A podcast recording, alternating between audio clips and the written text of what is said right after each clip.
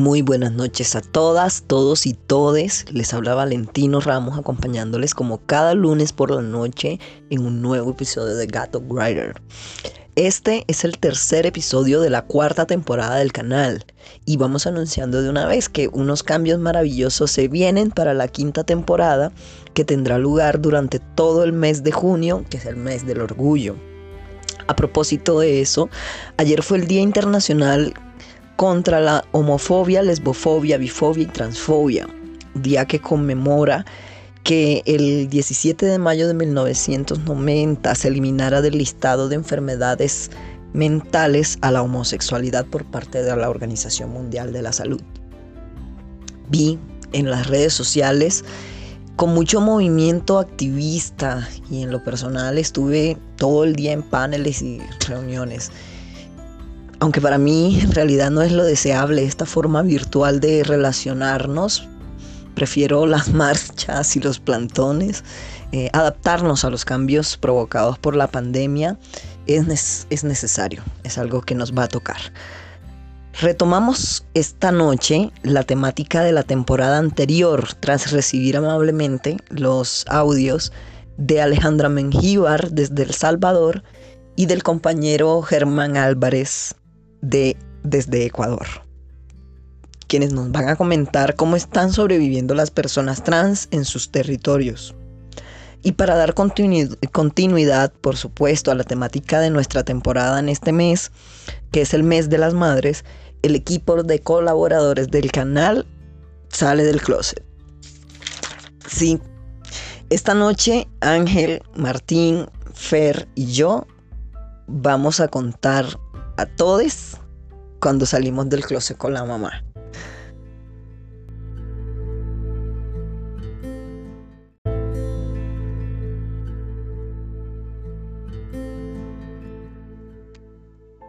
Hace justamente un año, para estas fechas, tuve la oportunidad de compartir un espacio de encuentro de liderazgos políticos con Alejandra Mengíbar, nuestra invitada de esta noche.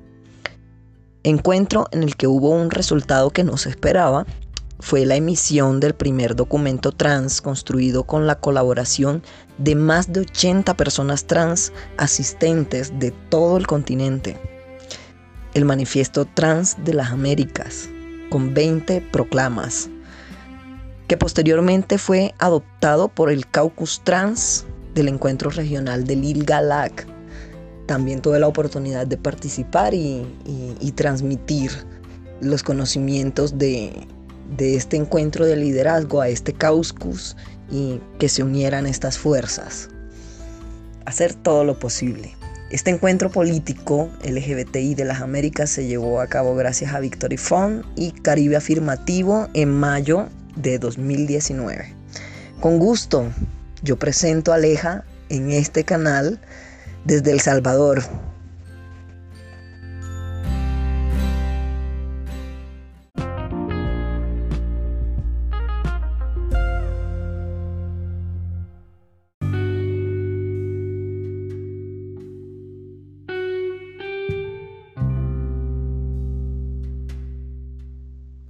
Hola amigos y amigas de Volvamos Libres. Les saluda Alejandra Mengíbar, secretaria nacional de diversidad sexual del FMLN. Un saludo desde El Salvador hasta Colombia. Sin lugar a duda, la pandemia del COVID ha tocado fibras en nuestra sociedad e indiscutiblemente los sectores más vulnerables como son las poblaciones de la diversidad sexual las personas adultas mayores, los pueblos originarios y las personas en contexto de pobreza o en situación de vulnerabilidad, sin lugar a dudas son quienes la están pasando más difícil con el confinamiento. Es indiscutible que los gobiernos no alcancen a dar respuesta. Es tampoco innegable el que las poblaciones más vulnerables son quienes están pasando más difícil la coyuntura. En este sentido, nos estamos articulando con diferentes organizaciones de sociedad civil y es admirable cómo la misma población organizada de la diversidad sexual da respuesta hacia las necesidades que se presentan. El confinamiento, sin lugar a duda, si bien la cuarentena es una medida que permite aplanar las curvas de contagio, también genera problemas en cuanto a el desarrollo de la economía local y en cuanto a las necesidades o a la forma de sobrevivencia de las personas. Creo que es interesante que dentro de las poblaciones de la diversidad sexual, sin lugar a duda, las poblaciones trans, tanto hombres y mujeres, son las más vulnerables, principalmente en los países donde no hay políticas públicas que le garanticen el acceso a un empleo digno, que le permita poder seguir trabajando o laborando.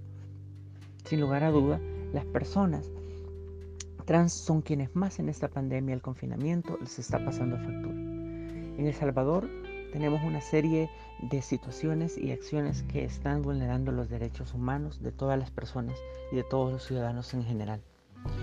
Y nos preocupa mucho cómo el gobierno en turno no ha tomado medidas claras para la protección de los derechos humanos y principalmente de las personas de la diversidad sexual.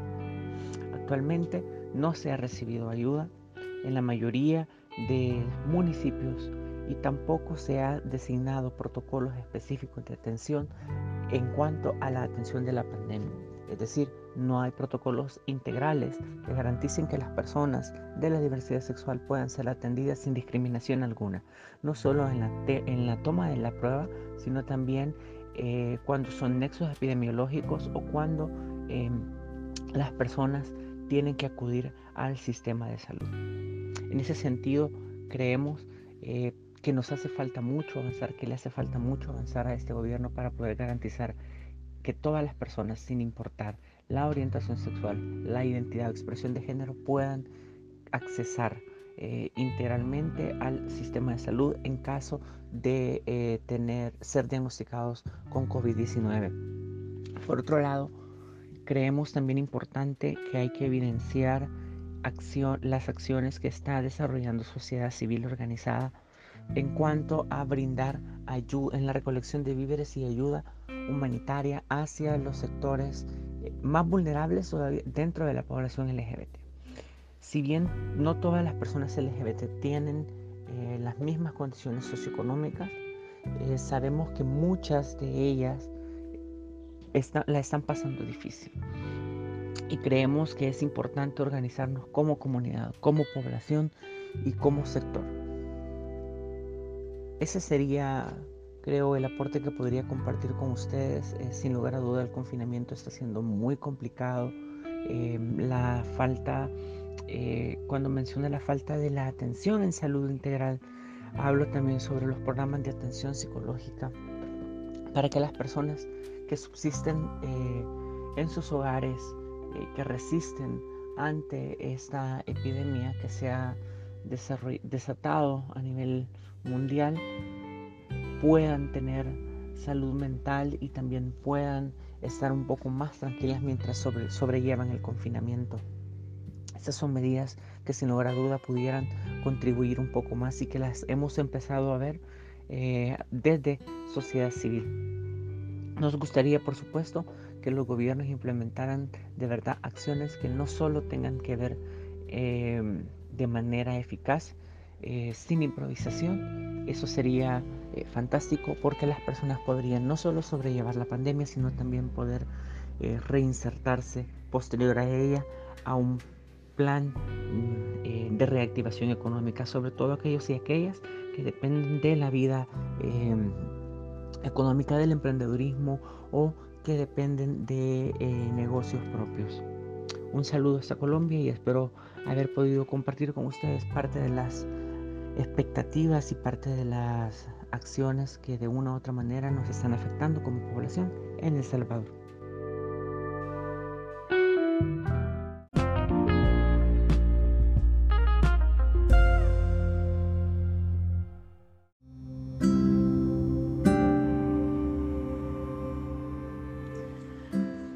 Mi nombre es Germán Álvarez y pertenezco a la organización Transmasculinos de Ecuador, la misma que se encarga de ayudar a los chicos trans en su proceso de aceptación. Eh, Transmasculinos de Ecuador da acogida no solamente a los chicos trans, sino en sí a, toda la comunidad en sí. Hacemos talleres, eh, integraciones eh, para despejar dudas de los chicos, de de sus, de sus tabúes, de, ayudarlos a que se acepten y tengan, eh, tengan más, más empeño y, más decisión en, hacer su transición, ¿no? Y aparte de todo esto, pues Germán Álvarez tiene eh,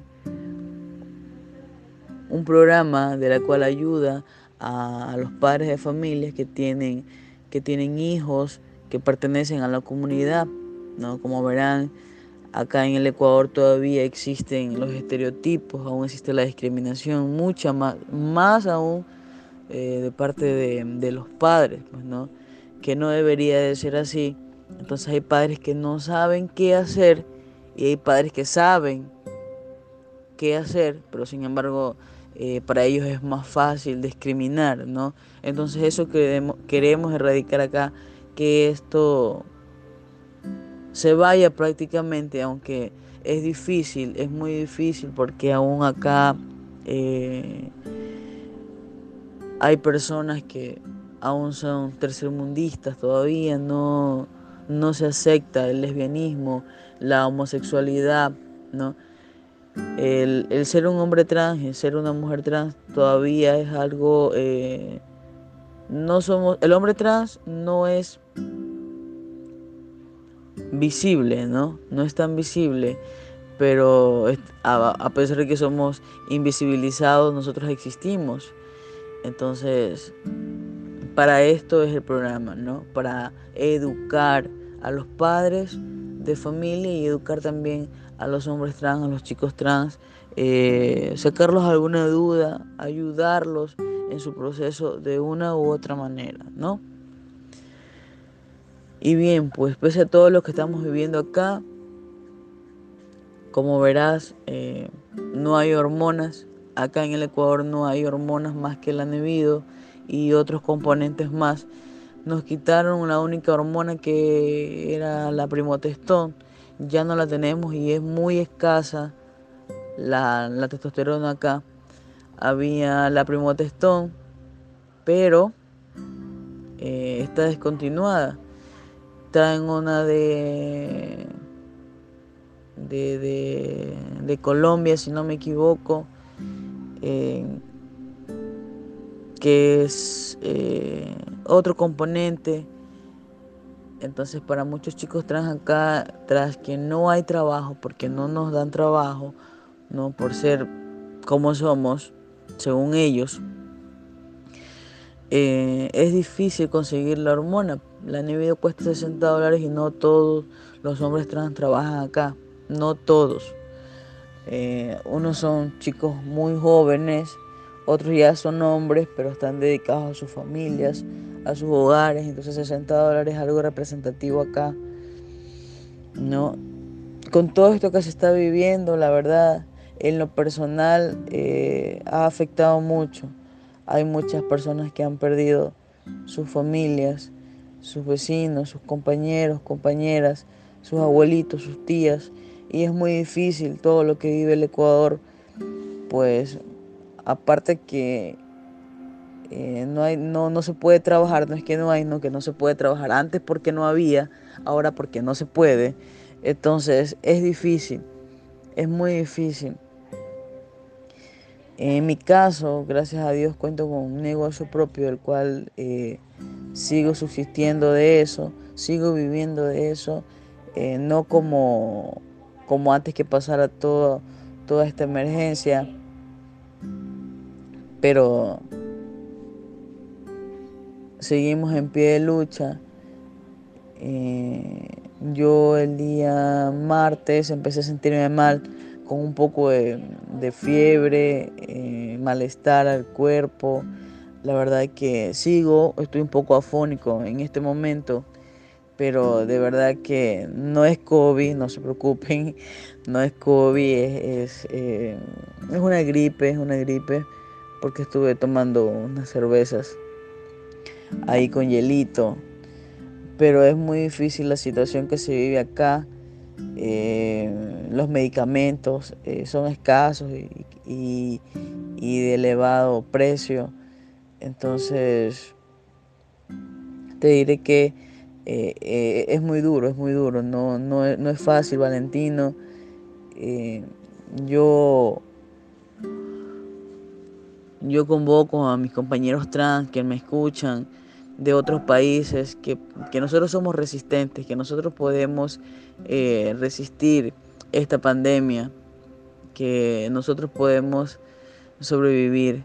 Hemos, imagínense, sobrevivimos a, la discriminación de muchas personas que nos mata eh, psicológicamente, ¿no? Entonces podemos sobrevivir con esto, ¿no? Con los debidos cuidados, ¿no? Mascarillas, eh, alcohol. He conocido casos de compañeros que verdaderamente no tienen ni, cómo sustentarse entonces es difícil lo que vive acá el Ecuador. Esperemos pronto esto, esto dé una vuelta completa, porque de verdad queremos, y en lo personal, que esto ya, ya cese, que podamos, podamos salir, podamos de nuevo compartir, reunirnos con, con la familia, por lo menos con los que han quedado, ¿no? Transmasculinos de Ecuador eh, igual ha estado ayudando eh, en Quito, en Ecuador, a, con canastas a los chicos, a las personas que, que realmente lo necesitan, ¿no? Porque de verdad si hay chicos trans que necesitan nuestro, nuestra ayuda, nuestro apoyo.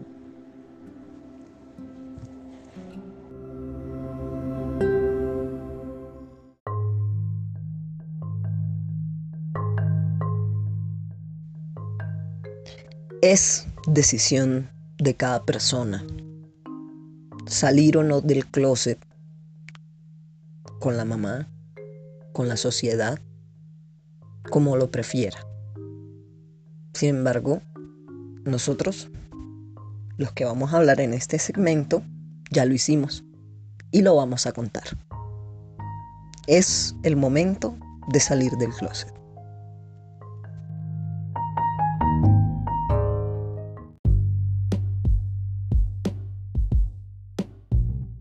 Mi nombre es Ángel y quiero contarles un poco cómo fue mi salida de este closet simbólico que la sociedad ha generado, que nosotros mismos hemos generado. Y pues nada, contarles antes que cuando empezó a cambiar mi expresión de género, pues yo tuve que salir de mi casa, de la casa de mi madre, por pues problemas, ¿cierto? Y viví un tiempo solo al volver por petición de mi tía y que me hayan pedido quedarme de nuevo en, esta casa, en la casa de mi madre, fue como un paso que yo esperaba, pero que me daba miedo. Porque entonces tendría que explicar por qué cambié totalmente y no hacerlo, porque me fui y cambié completamente mi expresión de género. Entonces solo tenía que expresarlo verbalmente porque ya todos lo sabían. Y creo que esto es lo que nos genera más presión porque ya cuando estás en un punto en el que sientes que no hay retorno, ya sea por que te da miedo seguir este camino o porque no es lo que tus padres quisieran. Entonces estaba yo en ese punto y decidí pues contarle a mi mamá verbalmente, pero solamente a ella, porque en realidad el resto de mi familia, y creo que para todos es igual, que queremos contarlo como en el núcleo familiar más cercano que tengamos, y es lo más importante. Y yo quería hacerlo.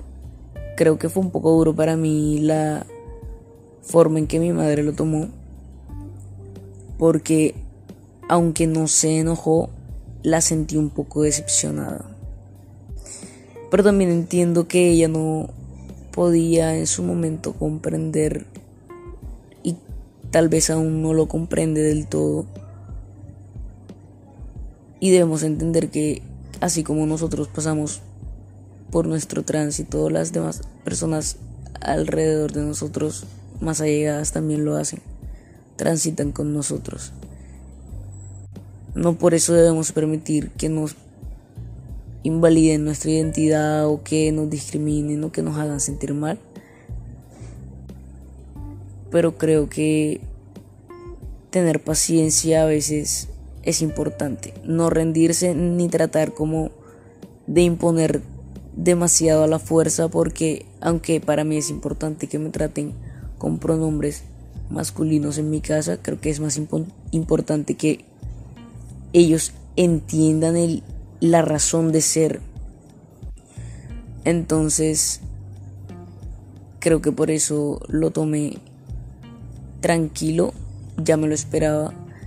Y la reacción de mi mamá con palabras textuales fue, yo desearía que tú fueras una niña de bien, pero no puedo hacer nada porque yo no mando en ti. Y pues era cierto, yo acababa, no tenía demasiado de volver, de haber vivido un largo tiempo en la calle y haber vuelto porque me lo pidieron, no porque realmente lo necesitara. Y creo que por esto y con temor a de que yo me fuera de nuevo es que mi madre siempre intenta como hacer de la vista gorda porque aunque no lo acepte no del todo ella sí ha cambiado muchas cosas y siento que va a seguir haciéndolo y espero de verdad algún día obtener este reconocimiento que es muy importante para mí y creo que para todos.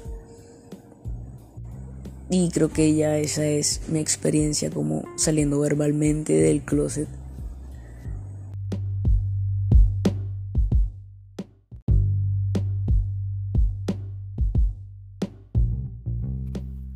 Hola, mi nombre es Martín Alejandro Segovia Rodríguez, soy de la ciudad de Cali.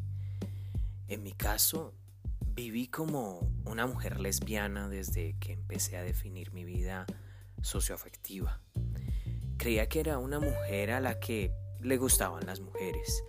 Era una respuesta satisfactoria para la diferencia que se sentía en el gritar mi esencia. Sin embargo, desde niño siempre me sentí muy cómodo con todo lo que representara el género masculino. Ropa, juegos, grupos, actitudes. Me vi siempre persuadido por lo que mi mamá me decía. Ella, de una forma muy amorosa, me enseñaba cómo ser niña desde su perspectiva y sus creencias. Ella no identificaba lo que me sucedía porque ella jamás había conocido un hombre transgénero. Sabía que habían lesbianas, sabía que había mujeres con expresión de género masculino, pero sé que jamás se imaginó que existieran los hombres trans. Con el paso del tiempo me fui acoplando y no fue hasta mis 34 años que decidí tomar mi decisión real de vivir en coherencia porque gracias a muchos hombres trans que se reconocían como tal, me sentí inspirado y comprendí lo que realmente yo tenía en mi interior. Contarle a mi mamá no era tarea sencilla. A pesar de que yo soy una persona independiente de ella, su posición y su sentir me importan muchísimo, claro, además de su apoyo. Pasó mucho tiempo antes de decirle, Primero tomé otras decisiones en compañía de mi esposa. Ella fue la que me impulsó y creyó en mí. Ella me alentó a continuar y a dar los pasos uno a uno. Una vez convencido de que yo jamás volvería atrás, me convencí de expresarle a mi mamá y ella fue dura porque no comprendía. Lo primero que me dijo fue, no es necesario exagerar tanto, no comprendo esa actitud. Fue ahí cuando comprendí que ella necesitaba información para comprenderlo. Sin embargo, después de esta charla no hablamos hasta después de 15 días. Eso era mucho tiempo. Recuerdo que dentro de la discusión ella me dijo, mataste a mi hija, porque estaba resistida a quedarse con mi imagen e identidad femenina, la cual jamás de manera auténtica había existido. Le dejé su espacio, de autorreflexión hasta que empezó todo el proceso de reconocimiento, presentarle mi yo real y enseñarle poco a poco y con paciencia lo que eso significa para mí. Ha sido un proceso muy largo, un camino que realmente es corto en relación con mi vida entera. Sin embargo, al final me doy cuenta de que debemos tener paciencia, pues como dice mi esposa, todos transitamos. Claro que sí, todos nos adaptamos a los cambios, todos asumimos lo nuevo y asumimos la verdadera esencia.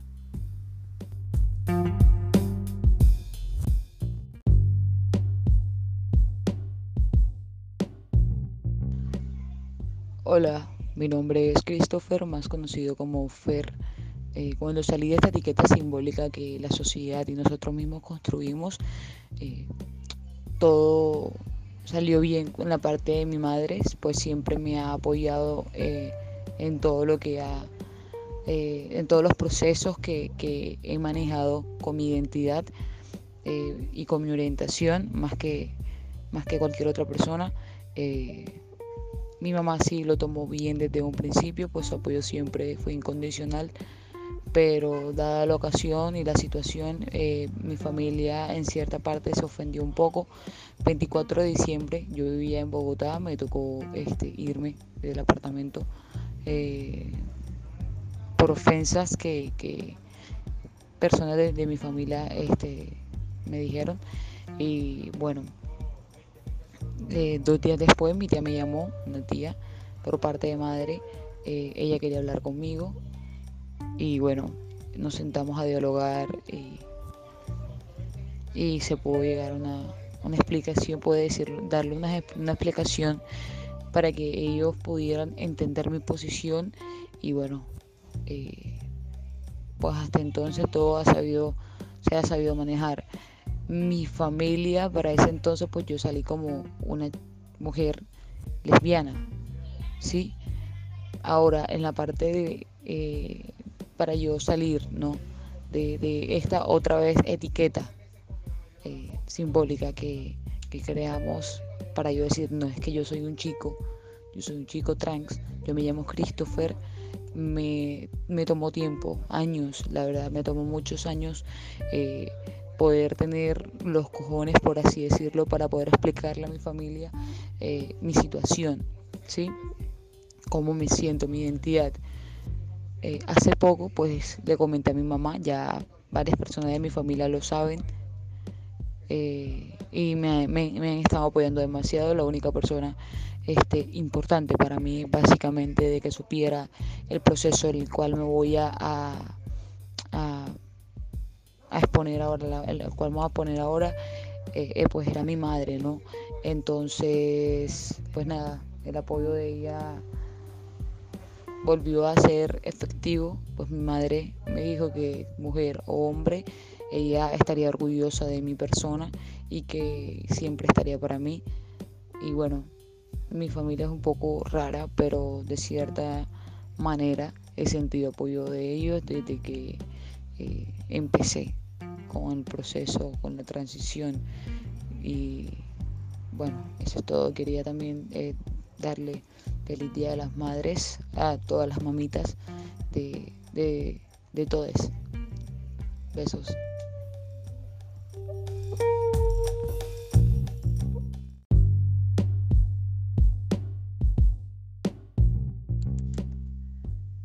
Bueno, yo de nuevo, Valentino.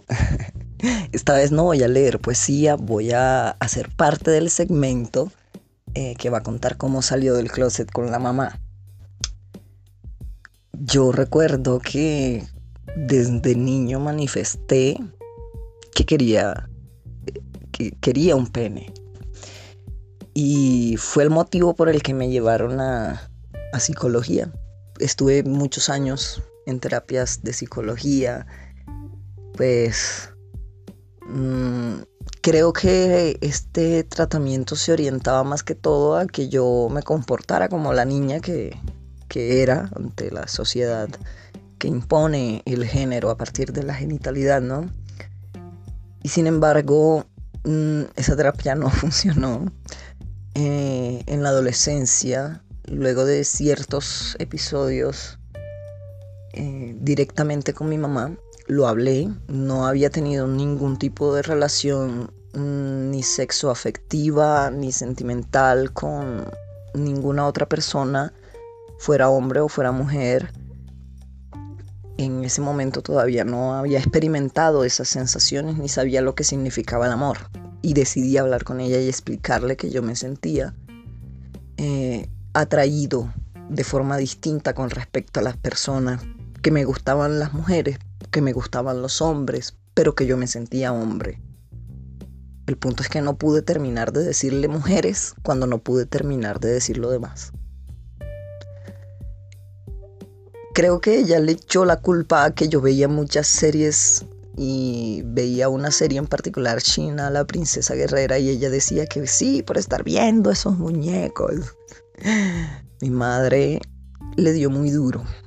Ella es una mujer que ha sido conservadora en todos los sentidos, que ha crecido con esa, con ese, eh, con esa forma de, la sociedad, arraigada en las costumbres, en las tradiciones, en el ser católica, eh, apostólica romana, es decir, con todo eso que conlleva. Mi madre es una excelente mujer, una mujer trabajadora.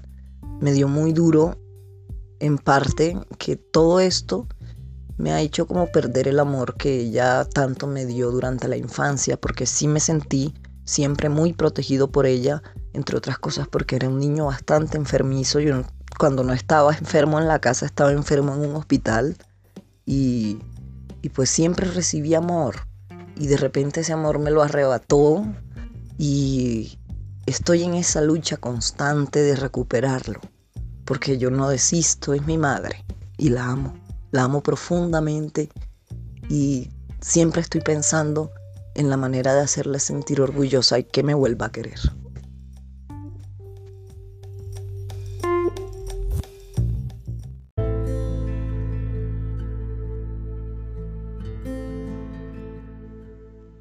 Me despido de ustedes como siempre deseándoles que pasen una excelente semana Cuídense por favor.